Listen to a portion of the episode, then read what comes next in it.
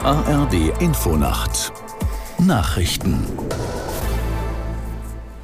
um 22 Uhr mit Astrid Fietz. Mehr als 30 Deutsche haben heute den Gazastreifen verlassen können. Darunter seien auch Familien mit Kindern, teilte das Auswärtige Amt mit.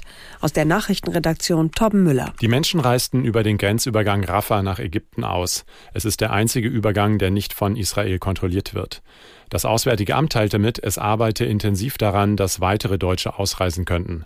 In der Krisenregion im Nahen Osten befinden sich trotz des Gazakriegs noch immer einige tausend deutsche Staatsbürger. Im Gazastreifen ging das Berliner Ministerium vorige Woche von einer niedrigen dreistelligen Personenzahl aus. Insgesamt sollen es in den Palästinensergebieten rund 500 Menschen sein. Im öffentlichen Dienst der Länder soll es in den kommenden Wochen Warnstreiks geben.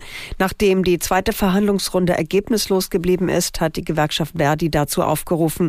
Betroffen wären zum Beispiel Schulen oder Unikliniken.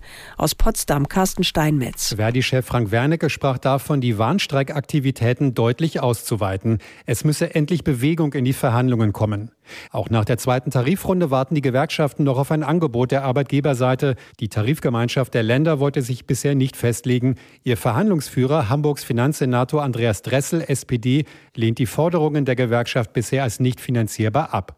Nach dem Willen von Verdi und des Beamtenbund sollen sich die Einkommen der Beschäftigten um 10,5 Prozent, mindestens aber um 500 Euro erhöhen. Heftige Unwetter haben Teile der italienischen Toskana verwüstet. Nach Behördenangaben kamen mindestens sechs Menschen ums Leben. Besonders betroffen ist die Provinz Prato nördlich von Florenz. In mehreren Orten sind Straßen überflutet, Autos schwimmen zwischen Häusern entlang und Felder stehen unter Wasser. Bewohner flüchteten in die oberen Etagen ihrer Wohnhäuser. Nach dem Bahnunfall in Itzehoe in Schleswig-Holstein laufen die Ermittlungen. Noch ist unklar, ob jemand einen Fehler gemacht hat oder technisch etwas schief ging. Im Bahnhof Itzehoe waren eine Lok und ein Intercity zusammengestoßen.